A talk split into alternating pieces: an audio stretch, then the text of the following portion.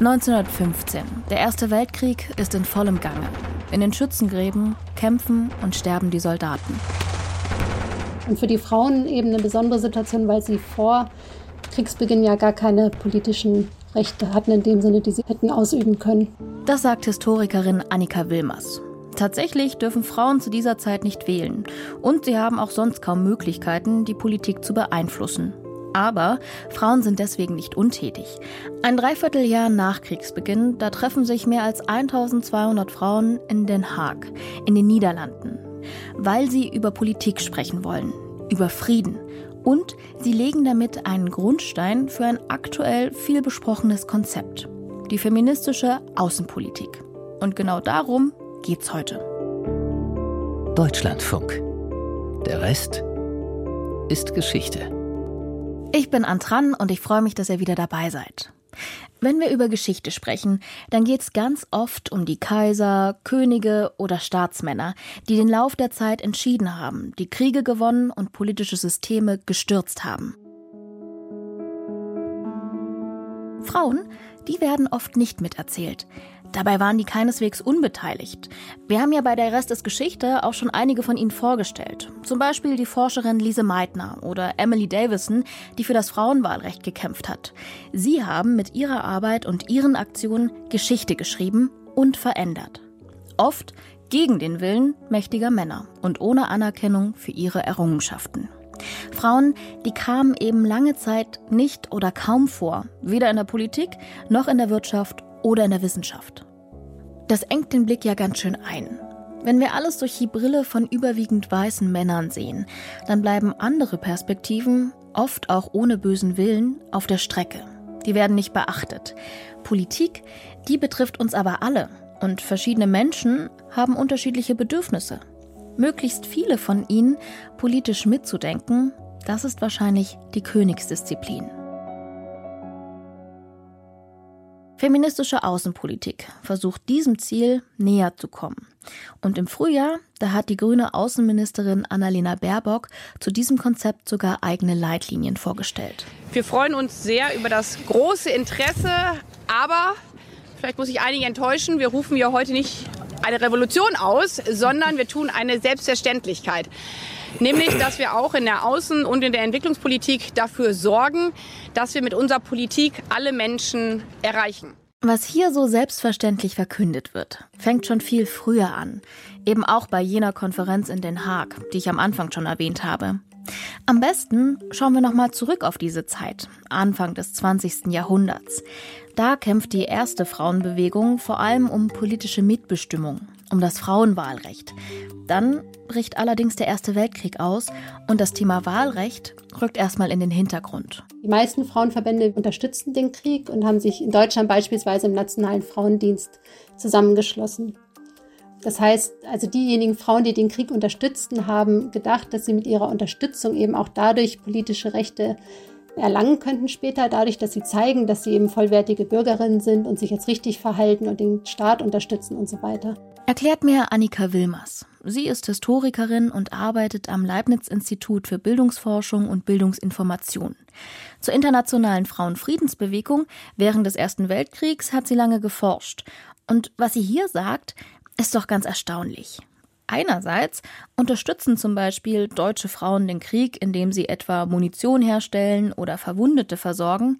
Andererseits wollen da eben nicht alle mitmachen. Es war eigentlich ein Frauenstimmrechtskongress geplant, ein internationaler, aus dem Weltbund für Frauenstimmrecht heraus. Die hatten regelmäßig Kongresse und die wollten sich ganz normal in ihrem Turnus treffen 1915 und das äh, wurde aufgrund der Kriegssituation dann nicht gemacht. Aber die Frauen, die sich dann darüber empörten und trotzdem gerne eine Konferenz wollten, die kamen im Grunde aus dieser Bewegung, aus der Frauenstimmrechtsbewegung und haben dann gesagt, dass sie sich dann unabhängig von dem Verband treffen möchten und dass sie es für wichtig finden, sich für Frieden auszusprechen in dieser Situation. Nicht wundern. Wir haben zweimal mit Annika Wilmers gesprochen. Darum klingen die Aufnahmen teilweise unterschiedlich.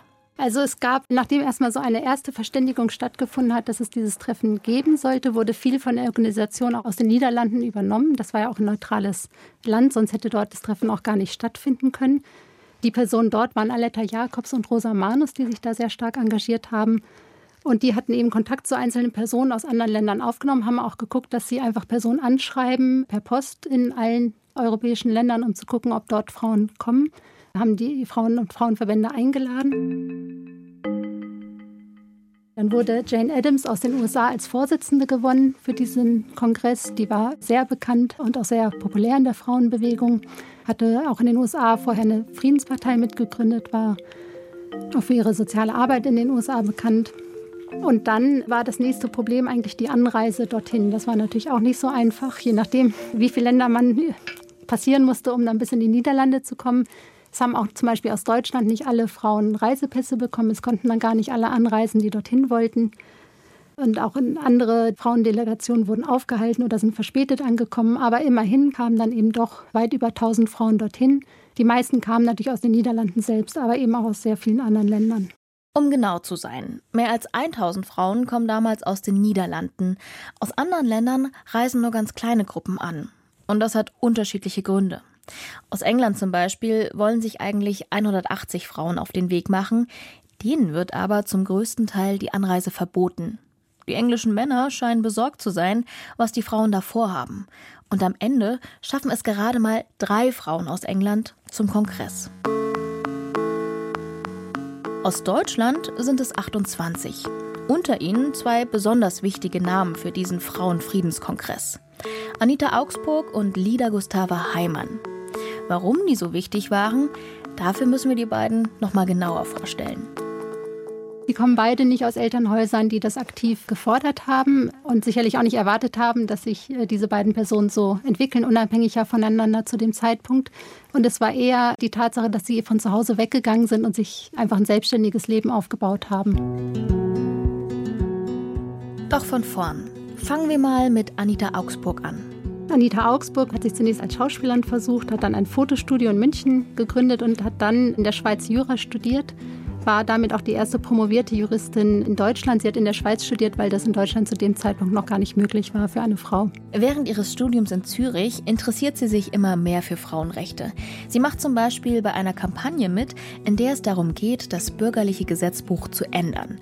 Denn darin ist damals noch festgelegt, dass Ehefrauen abhängig sind von ihren Ehemännern. Finanziell, aber auch in ihrer Bewegungsfreiheit. Augsburg, die wird während des Studiums immer radikaler und sorgt mit ihren Protestformen für Schlagzeilen. So inszeniert sie etwa ihre eigene Verhaftung als vermeintliche Prostituierte. Außerdem ruft sie zu einem Eheboykott auf. Und Anita Augsburg findet eine Gefährtin, eine Verbündete, die auch ihre Lebens- und Liebespartnerin wird. Lida Gustava Heimann. Das waren natürlich sehr gebildete Frauen, wie viele andere Frauen auch, gerade in der Frauenbewegung. Das heißt, sie äh, waren einfach sehr, sehr gut informiert und hatten einfach selbst auch für sich entschlossen, dass sie eben nicht den typischen Weg gehen wollten, den sonst für Frauen dort vielleicht eher vorgezeichnet gewesen wäre. Also sie haben nicht geheiratet, sie wollten berufstätig sein oder irgendeine Aktivität ausüben, mussten dann natürlich gucken, was ist überhaupt möglich oder was kann man machen. Also in der Friedensbewegung sind sie quasi immer zusammen präsent gewesen, natürlich auch mit unterschiedlichen Aufgaben, auch bei diesem Kongress, aber trotzdem sind sie sehr als Einheit wahrgenommen worden in der Frauenfriedensbewegung. Auch in ihrer Einstellung zum Krieg sind sich Augsburg und Heimann einig. Der Krieg war das größte Verbrechen und der Kulminationspunkt männlicher Raff- und Zerstörungswut. Deswegen haben Anita Augsburg und Lida Gustava Heimann nicht nur am Frauenfriedenskongress teilgenommen, sondern ihn auch mitorganisiert. Sie waren dort auf dem Podium vertreten. Lida Gustava Heimann hat Übersetzungsarbeiten gemacht. Sie waren einfach sehr, sehr präsent, haben natürlich auch selbst Eingaben und Resolutionen vorgebracht und diskutiert, waren auch publizistisch sehr aktiv. Vor Beginn des Weltkrieges ging es vor allem ums Frauenstimmrecht und Publikationsorgane für das Frauenstimmrecht. Nach äh, dem Ersten Weltkrieg haben sie die Zeitschrift Die Frau im Staat gegründet. Und das war im Grunde ein kontinuierliches Beobachterin auch von den gesamten politischen Verhältnissen in Deutschland, dann in der Weimarer Republik. Aber, und das müssen wir an der Stelle auch sagen, die beiden haben aus heutiger Sicht zum Teil höchst problematische Ansichten vertreten. Zum Beispiel beim Thema Eugenik, also der pseudowissenschaftlichen Idee, dass es minderwertiges und höherwertiges Leben geben würde. Diese Vorstellung führte im Nationalsozialismus zur menschenverachtenden Rassenlehre. Aber was hat das jetzt mit der Frauenbewegung zu tun? Die spricht ja damals viel über weibliche Selbstbestimmung und da kommt eben auch das Thema Eugenik auf den Tisch. Lida Gustava Heimann, die fordert 1907 zum Beispiel, Menschen mit Behinderungen zu töten. Eine menschenfeindliche Aussage, die auch den Grundsätzen der feministischen Außenpolitik widerspricht. Die unterstreicht nämlich ausdrücklich die Wahrung der Menschenrechte.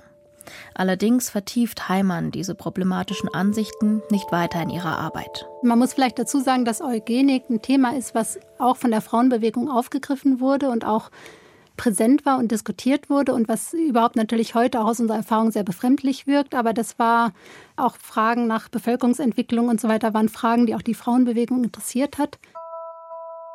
Und auch ein Gutachten vom Archiv der deutschen Frauenbewegung zeigt, Heimanns Aussage, die steht ziemlich isoliert da und zieht sich nicht durch ihre gesamte politische Arbeit.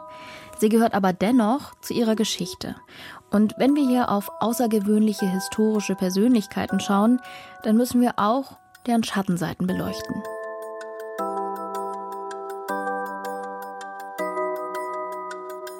Aber Kommen wir erstmal zurück auf den Hager Frauenfriedenskongress.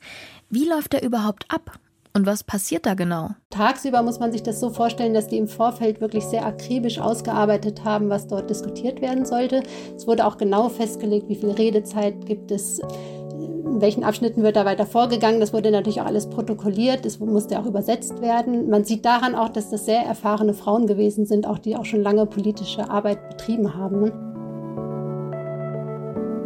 Auf der anderen Seite gab es aber sowohl auch trotzdem viel Raum auch für eine gewisse Eigendynamik, für Symbolik und auch für Gesten, die dann zum Tragen kamen, die für die Frauen auch sehr wichtig waren zur Kriegszeit. Beispielsweise als die belgische Delegation verspätet zum Kongress angereist ist, wurden sie von der deutschen Teilnehmerin Anita Augsburg dann eingeladen, auf dem Podium Platz zu nehmen. Das war was, was außer der Reihe stattgefunden hat. Oder es gab auch außer der Reihe Beschlüsse wie Blumen in Lazarette zu schicken oder so, was eine unheimliche Symbolkraft einfach hatte für die Teilnehmenden. Auf Bildern vom Kongress, da sieht man einen riesigen Saal mit Empore, Säulen und Palmen und lauter Frauen mit auffälligen Hüten und komplizierten Hochsteckfrisuren. Was man allerdings nicht sieht, da geht es durchaus kontrovers zu. Also kontrovers wurde beispielsweise darüber diskutiert, ob Frauen friedfertiger seien als Männer. Das war eine Position, die überwiegend von den Pazifistinnen vertreten wurde, aber eben auch nicht von allen. Es gab Kritik daran, die auch von deutscher Seite gekommen ist. Das wurde auch äh, dann als Protest geäußert bei der Konferenz. Das konnte sich aber nicht durchsetzen und das wurde tatsächlich auch gar nicht zu Ende diskutiert. Oder eine andere Kontroverse, die dann aufgetaucht ist, war, als es darum ging, über einen gerechten Friedensschluss zu diskutieren. Da haben die Belgierinnen protestiert, weil sie Angst hatten, dass ihr Land dabei zu kurz kommen könnte, weil es natürlich ein besetztes Land war und eine, eine andere Situation als für die anderen Kongressteilnehmenden. Und die haben sehr vehement darauf bestanden, dass eben ihre politische Situation berücksichtigt wird. Und für die anderen hat man gemerkt, dass das nicht ganz so im Vordergrund stand, weil sie davon einfach nicht betroffen waren. Das heißt also auch sehr international gesinnte Frauen haben durchaus jetzt mit unterschiedlichen Perspektiven da diskutiert, haben dann aber, als sie gesehen haben, dass es für die Belgierinnen sehr, sehr wichtig ist, das Thema, eben auch dafür gesorgt, dass nochmal extra eingefügt wurde in die Resolution, dass ein gerechter Friedensschluss gefordert wird. Aber daran sieht man eben, dass einfach auch unterschiedliche Situationen aufeinander geprallt sind bei dieser Konferenz. Trotz dieser unterschiedlichen Ansichten und der Kontroversen, die Frauen wollen vor allem etwas gemeinsam bewegen und verabschieden Grundsätze zum Frieden. Den Krieg, die Ultima Ratio der Staatsweisheit der Männer, erklären wir Frauen für einen Wahnsinn. Nur unter der Herrschaft einer Massenpsychose ist er im Leben der Völker möglich, da er alles zu zerstören bestrebt, was die aufbauenden Kräfte der Menschheit in Jahrhunderten geschaffen haben. Insgesamt haben die Frauen an den vier Kongresstagen eine Resolution mit 20 Punkten erarbeitet. Die Hauptforderungen der Pazifisten bezogen sich eben auf mehr Demokratie, demokratische Teilhabe und auf das Frauenstimmrecht. Und das war damals was Neues, dass bei einer Friedenskonferenz überhaupt das Frauenstimmrecht gefordert wurde. Aber für die Frauen war das eben die logische Kombination, dass sie das als zwei Teile gesehen haben, die zusammengehören, eben Frieden und Frauenrechte. Damit setzt sich das auch ab von älteren Friedenskonferenzen, die es ja durchaus auch schon gegeben hat, auch mit einigen der Ideen, die die Pazifistinnen hier auch weiter vorangetrieben haben. Das waren ja nicht alles ganz neue Ideen aus der Friedensbewegung selbst, aber eben diese Kombination mit feministischen Forderungen, das war eben neu an diesen Resolutionen. Und zu diesen Demokratieforderungen, wenn man das ein bisschen konkreter machen möchte, neben dem Frauenstimmrecht selbst wurde zum Beispiel auch die Demokratisierung der politischen Institutionen gefordert, vor allem auch der Parlamente. Es wurde das Selbstbestimmungsrecht für alle Völker gefordert, die Einrichtung internationaler Streitschlichtungsinstanzen, demokratische Kontrolle der Außenpolitik. Es wurde Abrüstung gefordert, Freihandel. Und es wurde auch gefordert, dass mehr Wert auf pazifistische Erziehung überhaupt gelegt wird. Was natürlich letzteres auch wieder stark als auch als weibliches Betätigungsfeld gelten konnte, ne, Erziehungsmaßnahmen. Aber das sind eben alles Punkte, die als maßgeblich gesehen wurden, um auch den Kriegszustand einfach entweder beenden zu können oder vor allen Dingen um zu verhindern können, dass so etwas nochmal passieren kann. Und deswegen wurde das als so wichtig verstanden. Und die Länder, die da zusammenkamen, waren natürlich selbst sehr, sehr unterschiedlich. Aber gerade aus deutscher Perspektive muss man sich natürlich vor Augen halten, dass Deutschland ja keine Demokratie gewesen ist. All diese Forderungen nach Demokratie waren ja überhaupt nicht verankert in Deutschland selbst. Und das zeigt natürlich auch nochmal so die Radikalität, mit der die Frauen eben hofften, wie Politik anders laufen könnte. Was hier wichtig ist zu begreifen, vor diesem Kongress, da gibt es zwar bereits Frauenverbände, die sich für das Frauenwahlrecht einsetzen, und es gibt auch Pazifistinnen, die für Frieden kämpfen, dass beide Ideen jetzt aber zusammengebracht werden, ist geradezu revolutionär. Also das war damals eben 1915 etwas ganz Neues, dass die Frauen damit an die Öffentlichkeit gegangen sind, dass sie eben gleichzeitig Frauenrechte und äh, Frieden gefordert haben. Und für viele Zeitgenossen war das überhaupt nicht verständlich, wie man das jetzt miteinander kombinieren konnte. Aber es kam eben aus diesem Verständnis heraus, dass das auch für die Friedenssicherung und für Friedenswahrung und für Außenpolitik notwendig ist, dass Frauen eine Stimme haben und dass man eben auch diese Perspektiven mit berücksichtigt. Doch das Engagement der Frauenfriedensbewegung stößt auch auf viel Kritik selbst bei anderen Frauenverbänden. Da ist zum Beispiel Gertrud Bäumer, Vorsitzende beim Bund Deutscher Frauenvereine. Sie lehnt den Frauenfriedenskongress in Den Haag kategorisch ab und verbietet Funktionsträgerinnen des Bundes sogar die Teilnahme an der Veranstaltung. Bäumer kritisiert, wir können uns nicht international machen. Wir können uns nicht, gerade wir Frauen nicht, der tiefsten, stärksten, heißesten Erlebnisse, die in uns brennen, von neun bis eins und von vier bis acht entäußern und theoretischen Gespenstern unserer selbst in eine internationale vierte Dimension aufsteigen. Wenn man sich die Pressereaktion anguckt, dann hat er einfach eine sehr, sehr negative Kritik aus der bürgerlichen Presse erfahren. Zum einen wurde das als verräterisch bezeichnet, dass die Frauen das überhaupt gemacht haben. Es wurde auch als sehr egoistisch dargestellt, weil es eben um die Forderung von Frauenrechten ging und gesagt wurde, das wäre doch überhaupt nicht wichtig in so einer Kriegssituation, dass man jetzt sich damit befasst. Und es wurde auch sehr stark verspottet und auch lächerlich gemacht. Also ein Beispiel dafür ist dieser Kongress in Den Haag hat auf dem Zoogelände stattgefunden, in einem Gebäude dort. Und dann gab es auch so Pressestimmen wie, in diesen Tagen haben sich die Affen gewundert, dass die Frauen noch dümmer sind als die Affen und, und solche Zitate. Also das wurde wirklich sehr, sehr, sehr schlecht geredet. Auch von vielen Männern. Aus heutiger Sicht würde man wahrscheinlich etwas anderes, sachlicheres kritisieren, nämlich dass viele Frauenstimmen dort gar keine Rolle gespielt haben. Die ganze Perspektive war sehr stark europäisch-nordamerikanisch geprägt in der Frauenbewegung. Das waren natürlich auch die Frauen, die sich dort international engagiert haben. Wenn wir das jetzt nach heutigen Maßstäben vergleichen, dann würden wir heute natürlich auch sagen, dass wir das, diesen internationalen Austausch vielleicht viel weiter denken und dass wir auch ein anderes Bild zu anderen Kontinenten haben, die natürlich auch eine wichtige Rolle spielen. Das war damals natürlich trotzdem sehr begrenzt einfach auf die Ansichten der damaligen Zeit, aber das ist einfach auch in dem Kontext nachzuvollziehen. Und auch in dem Arbeitskontext, in dem die Frauen gearbeitet haben. Es gab natürlich auch diese Verbände auf dem afrikanischen Kontinent gar nicht. Also es gab natürlich auch keine Frauenbewegung, die man dann hätte einladen können, damit sie teilnimmt. Dennoch ist es bemerkenswert, was die Frauen damals auf die Beine gestellt haben, sagt auch Historikerin Annika Wilmers. Dass es den Frauen gelungen ist, Forderungen nach Frieden und nach Frauenrechten miteinander zu verbinden, das war ja auch dann das Neue an dieser Veranstaltung und eben auf die Situation von Frauen auch aufmerksam zu machen in dieser Kriegssituation, die eben 1915 da gewesen ist. Und besonders schließlich würde ich auch sagen, ist, dass die äh, mit Blick auf die Nachhaltigkeit dieser Veranstaltung, eben weil sich eine Organisation gegründet hat, so entwickelt sich aus der Frauenfriedenskonferenz anschließend die Internationale Frauenliga für Frieden und Freiheit. Und die gibt es tatsächlich bis heute. Dass eine Vermittlungskonferenz gefordert wurde, die Einberufung durch neutrale Staaten, Da wurde gefordert, dass diese so lange verhandeln sollten mit kriegführenden Staaten, bis ein Konsensfrieden möglich sei. Das wurde ganz explizit abgesetzt von dieser Vorstellung, dass es einen militärischen Siegfrieden geben sollte. Also im Grunde das, was nach dem Ersten Weltkrieg auch wirklich entstanden ist. Der Völkerbund, eine zwischenstaatliche Organisation mit Sitz in Genf. Er ist das Ergebnis der Pariser Friedenskonferenz nach dem Ersten Weltkrieg und nimmt am 10. Januar 1920 seine Arbeit auf. Der Völkerbund ist damit ein Vorläufer der Vereinten Nationen. Sein Ziel ist es, Frieden zu sichern. Und dabei leistet er Pionierarbeit. Zum Beispiel, wenn es um humanitäre Hilfe geht. Entscheidend für die Gründung des Völkerbundes war auch das, was der amerikanische Präsident Woodrow Wilson schon 1918 in seinem 14-Punkte-Plan formuliert hat. Ein Friedensprogramm für Europa. Und vieles, was in diesem 14-Punkte-Plan steht, klingt wiederum wie das, was die Frauen bei der Hager Friedenskonferenz schon drei Jahre zuvor formuliert hatten. Bei Lida Gustav Heimann und Anita Augsburg kann man lesen, dass sie auch davon ausgehen, dass sie Woodrow Wilson dann beeinflusst haben mit ihren Ideen, der später auch zum Beispiel ein 14-Punkte-Programm zur Friedenswahrung veröffentlicht hat im Januar 1918. Und für die Frauen war das aber im Grunde keine Überraschung, dass diese Ideen und aufgegriffen wurden und auch weitergelebt haben, dass man aber das Engagement der Frauen selbst nicht gewürdigt hat. Das hängt natürlich mit der Politik der Zeit zusammen, ist ja auch was, was vielleicht selbst heute nicht ich erstaunt, dass das so passieren kann, dass einfach die Frauen die Idee, auch Ideen hatten und Konzepte, die aber eben nicht den Frauen später gutgeschrieben oder zugeschrieben wurden. Es hat also mal wieder ein Mann die Lorbeeren für die Arbeit von Frauen eingeheimst.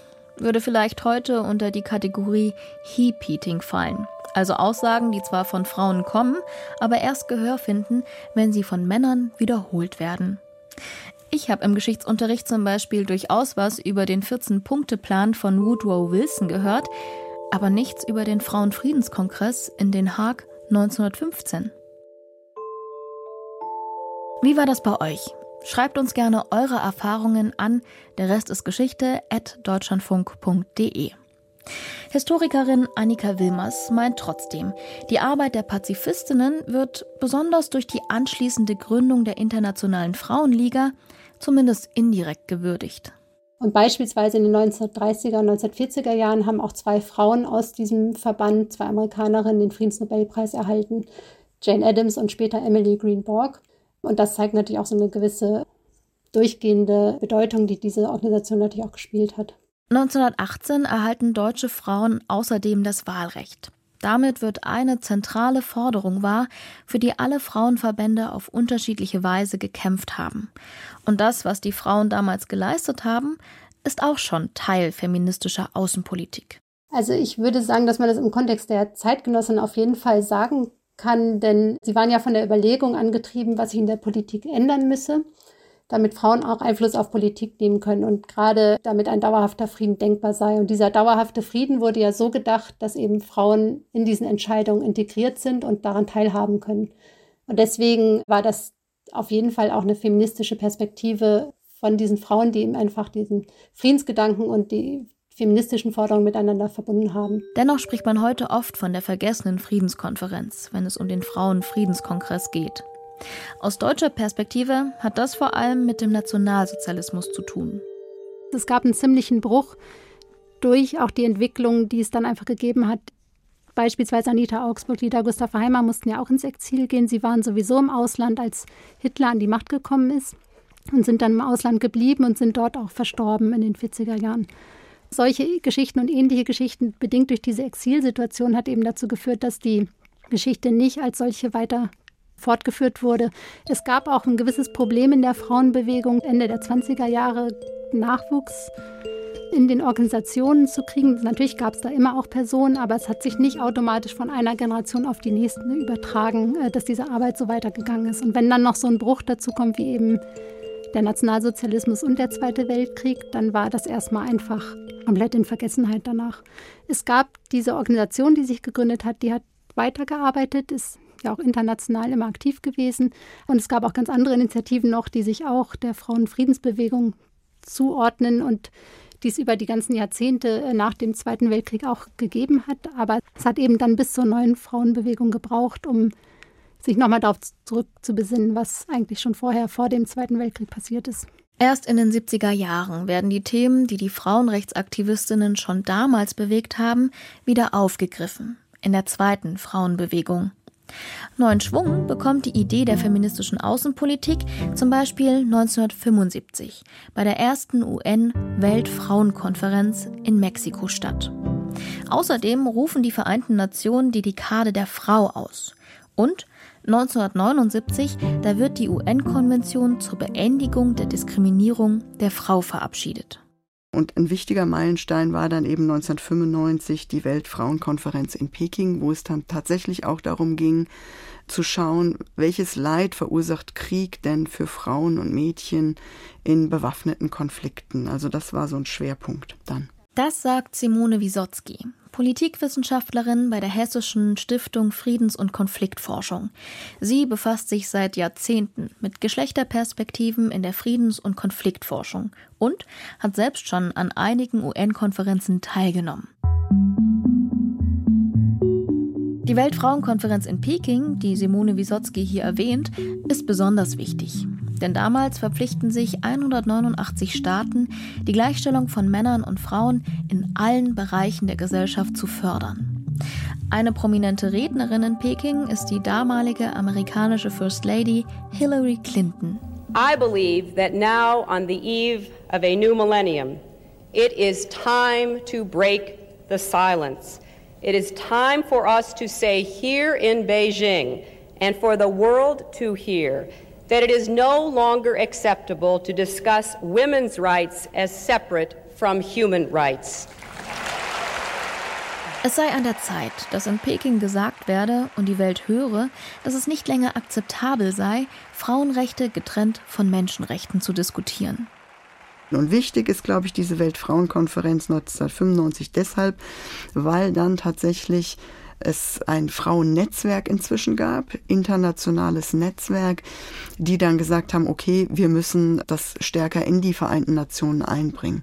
Und dann kam es eben 2000 zu dieser sehr bekannten Resolution 1325 im UN-Sicherheitsrat die heute als WPS-Agenda, Women, Peace and Security oder übersetzt Frauen, Frieden, Sicherheitsagenda geführt wird. Und das war einfach nochmal ein anderer Schritt, weil das äh, höher, sage ich mal, in die UN-Institution oder sogar in dem Fall in die höchste UN-Institution, nämlich der UN-Sicherheitsrat, eingeflossen ist. Es ist die erste Resolution, die die Bedeutung von Frauen in Konflikten thematisiert, ihre Perspektiven, Erfahrungen, Lösungsansätze auf die Agenda setzt. Alle fünf Jahre wird sozusagen diese Resolution wird eine Geburtstags, ja, eine Versammlung abgehalten, wo viel Zivilgesellschaft auch dabei ist, wo eben dann auch Frauen aus dem globalen Süden erzählen davon, was ihnen widerfährt und wie wichtig es ist, internationale Unterstützung zu bekommen und eben auch ja, zum Beispiel das Recht auf Bildung, das Recht auf Erwerbstätigkeit und so weiter garantiert zu bekommen.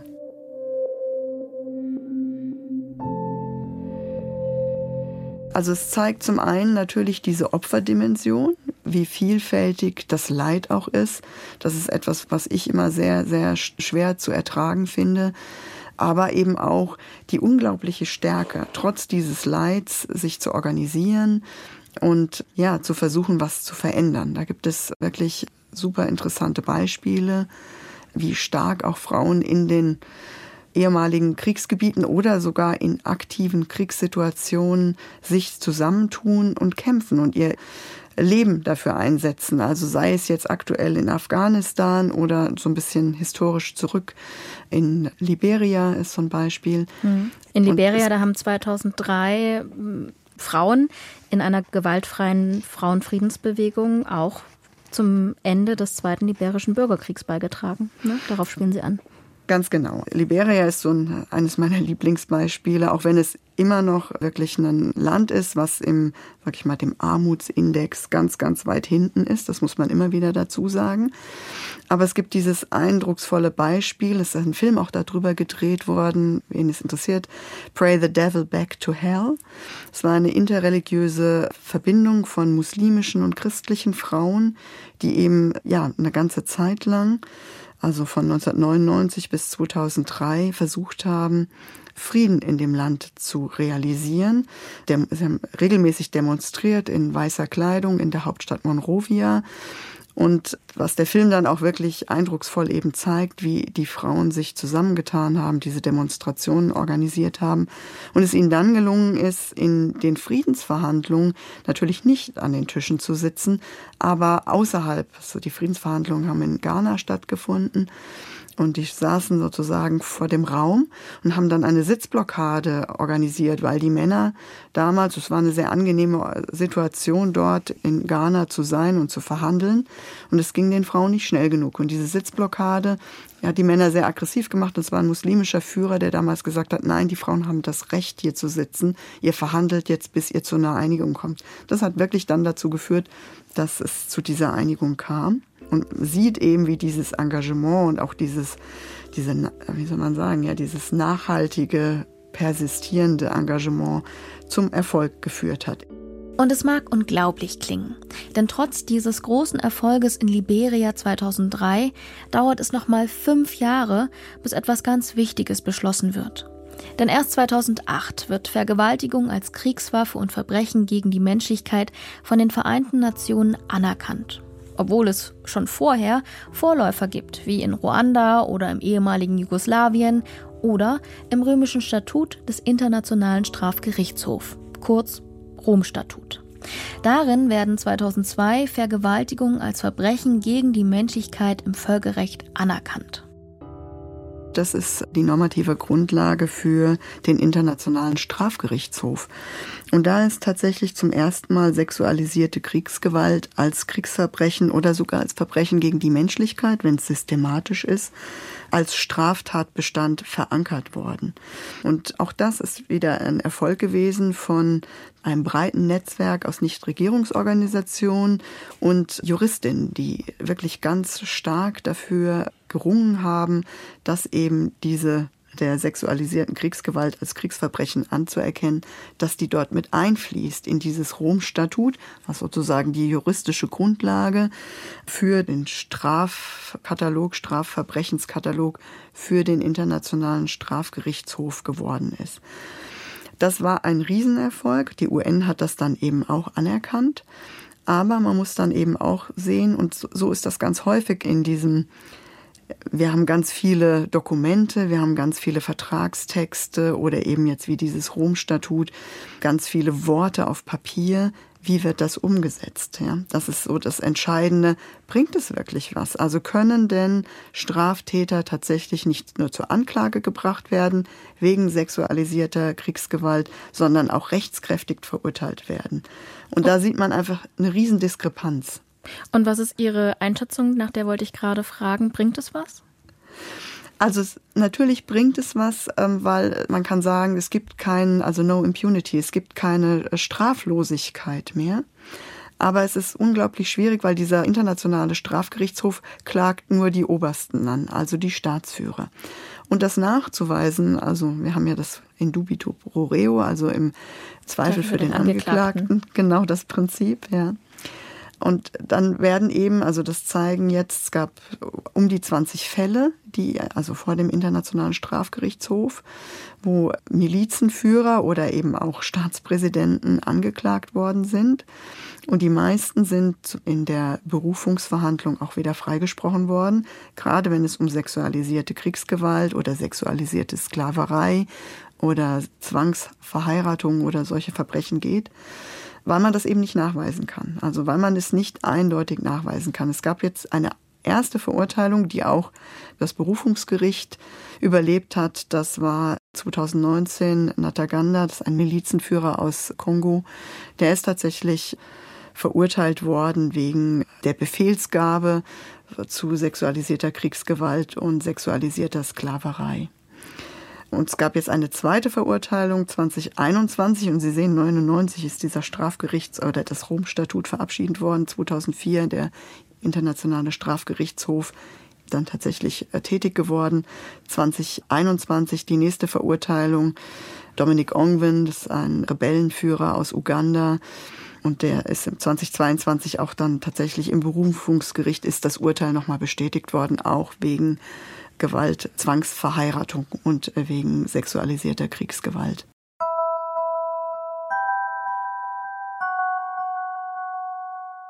Trotzdem, feministische Außenpolitik wird noch immer von vielen belächelt und von einigen Staaten gar nicht erst in Betracht gezogen. Sie ist umstritten. Also das würde ich auf jeden Fall sagen. Selbst im Auswärtigen Amt wurde gesagt, naja, es gibt die, die sind sehr proaktiv, die finden das klasse. Dann gibt es die, die sind sehr neutral, die sagen, naja, brauchen wir das wirklich? Und die, die es nicht gut finden. Und ich glaube, das sehen wir auch gesellschaftlich. Also wenn wir in unsere deutsche Gesellschaft schauen, und ich habe öfter auch Vorträge dann, auch so im Erwachsenenbildungskreis, wo gesagt wird, muss das denn feministische Außenpolitik heißen? Für mich müsste das nicht heißen. Ich könnte auch sagen, geschlechtersensibler Außenpolitik. Aber die Inhalte sind dann nichtsdestotrotz dieselben, weil es geht darum, Geschlechtergerechtigkeit herzustellen. Das heißt also auch Machtstrukturen, die nach wie vor da sind hauptsächlich Männer, die an den Verhandlungstischen sitzen, hauptsächlich Männer, die zum Beispiel in der Außen- und Sicherheitspolitik aktiv sind, eben auch die Frauen oder eben auch andere, also zum Beispiel schwarze Frauen an die Verhandlungstische zu lassen. Auch das wäre ein wichtiger Fortschritt. Wenn wir nun von der Geschichte in die Gegenwart schauen, da hat Bundesaußenministerin Annalena Baerbock gerade Leitlinien zur feministischen Außenpolitik vorgestellt. Und in denen stehen vier Kernvorhaben drin. Rechte, Repräsentanz, Ressourcen und Diversität. Heißt im Prinzip, das Außenministerium setzt sich zusammen mit dem Entwicklungsministerium für die Stärkung von Frauenrechten ein. Zum Beispiel, wenn es um den Zugang zu Bildung geht oder darum, mehr Frauen in Führungs- und Verhandlungspositionen zu bringen, auch im eigenen Haus. Da geht es um Geld für die aktive Förderung der Gleichstellung. Immer mitgedacht werden sollen dabei Vielfalt und unterschiedliche Perspektiven. Ein ganz schön ehrgeiziges Ziel auf dem Papier. Aber wie sieht es in der Praxis aus? Welchen Einfluss hat feministische Außenpolitik wirklich bei politischen Entscheidungen? Wie erfolgreich kann das Konzept heute tatsächlich sein? Ich sage immer, feministische Außenpolitik braucht auch eine feministische Innenpolitik. Das ist zum Beispiel auch etwas, was hier in Deutschland fehlt. Das heißt also, die Menschenrechtsaktivistinnen, die sich engagieren und die dann mit Leib und Leben bedroht werden. Und das ist in Afghanistan nach wie vor der Fall.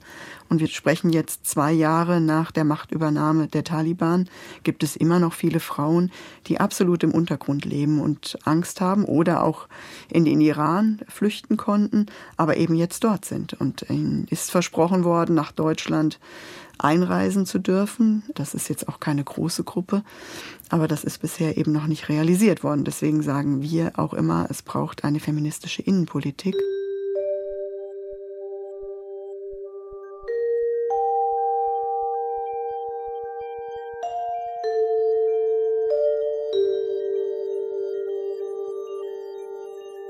Diese Themenschwerpunkte, diese sechs Themenschwerpunkte, Rechte, Ressourcen, Repräsentation und Diversität müssen tatsächlich in kleinteiligere Projekte umgesetzt werden.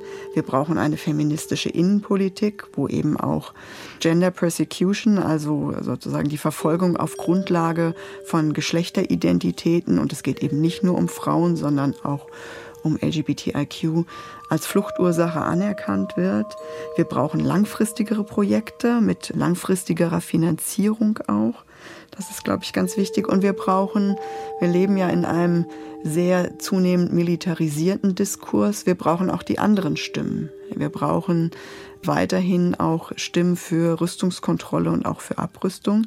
Das müssen nicht nur die feministischen äh, Stimmen sein, sondern aber ich glaube, dieses frühere Ziel, auch aus 1915, Demilitarisierung, ist etwas, was an der feministischen Bewegung immer eingeschrieben war. Und das ist das Ziel, was ja erhalten bleiben muss. Geschlechtergerechte Außenpolitik hat also noch einen weiten Weg vor sich. Simone Wisotzki wünscht sich deshalb mehr Frauen in der Friedensförderung, aber auch in Friedensverhandlungen, wenn Friedensverträge ausgehandelt werden, auch die zum Beispiel humanitäre Hilfe geschlechtersensibel zu gestalten, also auch Budgets tatsächlich zum Beispiel für reproduktive Gesundheit, also für die Gesundheit von Schwangeren oder auch von dann auf den Geburtsstationen, da gezielte Programme dann ins Leben zu rufen, geschlechtersensible Menschenrechte, dass also jeder Mensch das Recht hat, seine eigene Identität, auch seine oder ihre Identität auszuleben. Auch häufig zum Beispiel Klimakrise, wie wirkt sich das auf unterschiedliche Geschlechter aus? Und, und das ist vielleicht der letzte Satz, das Auswärtige Amt hat selbst sich auch nochmal vier Ziele vorgenommen, nämlich zum Beispiel in alle Budgetplanung, aber auch in alle Botschaften einen Geschlechterschwerpunkt mit reinzunehmen, also zum Beispiel sowas wie Gender Focal Points oder Gender Multipliers, weil, und das ist auch so eine Erfahrung, die ich gemacht habe, immer wieder muss man Männern erklären, warum ist es wichtig, geschlechtersensible Ziele ja, weltweit zu realisieren. Und das ist, glaube ich, wichtig, dass dieses Wissen auch äh, multipliziert wird und weitergegeben wird, zum Beispiel auch in Botschaften und Konsulaten. Geschlechterperspektiven in Konflikten können einfach einmal natürlich das Leid sichtbar machen, ja, dass Menschen, Frauen, Kinder, aber auch eben ältere Männer zum Beispiel auf der Flucht sexualisierter Kriegsgewalt ausgesetzt werden, aber eben auch Strafgefangene. Also es gibt wiederholt jetzt auch Berichte in Russland, dass sexualisierte Kriegsgewalt eben auch gegen Männer gibt, was völkerrechtswidrig ist. Strafgefangene müssen geschützt werden. Die Verletzungen, Traumata werden sichtbar gemacht. Das hilft dann eben auch zum Beispiel für reproduktive Gesundheitsrechte, dass Frauen, also die Opfer erstmal gesundheitsversorgt werden, dass es vielleicht auch dann bestenfalls sichere Schutzräume gibt, sichere Schutzzonen, die zum Beispiel von UN Soldaten, Soldatinnen auch geschützt werden. Es wird aber auch sichtbar gemacht, dass Frauen eben nicht nur Opfer sind, sondern Aktivistinnen, die ganz viel leisten, aber eben auch Täterinnen oder Unterstützerinnen oder auch Kombattantinnen, Kriegerinnen im Krieg. Also diese Vielfältigkeit der Rolle wird sichtbar gemacht und das ist, glaube ich, auch ganz wichtig.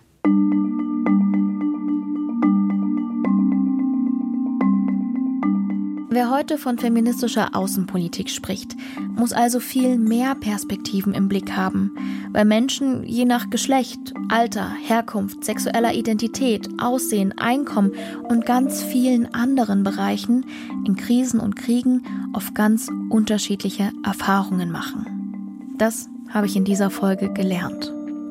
Denn je mehr Minderheiten zu Wort kommen, desto gerechter kann Außenpolitik, aber auch Politik generell gedacht werden. Ganz im Sinne der Menschenrechte. In der nächsten Folge ist Jörg Biesler wieder am Start mit einem ganz mysteriösen Thema. Schlapphut, Spätrupp, Spionage. Die Geschichte der Geheimdienste. Geheimdienste sind preiswert, denn wenn man sie nicht hat, dann erlebt man Überraschungsangriffe, dann erlebt man große Kriege, die sehr viel kosten, sehr viel an Menschenleben auch kosten, die Wirtschaft zerstören und so weiter und so weiter. Ich sag's mal übertrieben, Geheimdienste sind ein Sparmodell. Die Spionage ist eine Tätigkeit, mit der Schlimmeres, kostspieligeres verhindert wird. Recherchiert hat diese Woche Katharina Peetz, Produktion und Regie hatte Karina Schröder, Redaktion Monika Dietrich. Unser Dank geht außerdem an unsere Expertinnen Annika Wilmers und Simone Wisotzki, ich bin Antran und zum Schluss habe ich noch eine ganz besondere Empfehlung für euch. Wenn ihr investigative Recherchen, Rätsel und geheime Orte liebt, dann könnte euch der neue Podcast Tatort Kunst interessieren. Der führt euch nämlich in geheime Keller, geschlossene Museen und ganz schön teure Auktionen, um Verbrechen in der Kunstwelt aufzudecken. Ab jetzt exklusiv in der DLF Audiothek. Hört gerne rein. Kunst ist eigentlich etwas sehr Schönes. Also das war wirklich ein Wow-Moment. Was ist aber, wenn mit dieser Kunst etwas nicht stimmt? Mhm.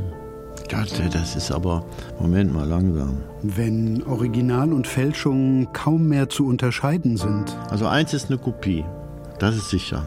Oder wenn Bilder nach Jahrzehnten auf einmal wieder auftauchen. Das war so eine unglaubliche Sammlung, von der niemand was wusste. Das ist Tatort Kunst. So, jetzt wird spannend. Wir sind Rahel Klein und Stefan Koldehoff. Zusammen mit unserem Team decken wir auf, worüber die Kunstwelt lieber nicht so gerne spricht. Um unsere Fälle zu lösen, müssen wir an die Orte gehen, an denen Unrecht passiert ist. Ja, wir sind in der KZ-Gedenkstätte Dachau. Wir müssen Fragen stellen, die unbequem sind. Und was jetzt? Und wir müssen die Antworten aushalten. Das, was ich gespürt habe, das hat ihn an seine Grenze gebracht. Das ist Tatort Kunst. In der ersten Staffel erzählen wir fünf Fälle. Aktuell, investigativ, rätselhaft. Exklusiv in der DLF Audiothek. Vielleicht gelingt Ihrem Team ja auch noch die Wahrheit zu finden. Tatort Kunst. Ein Deutschlandfunk Original.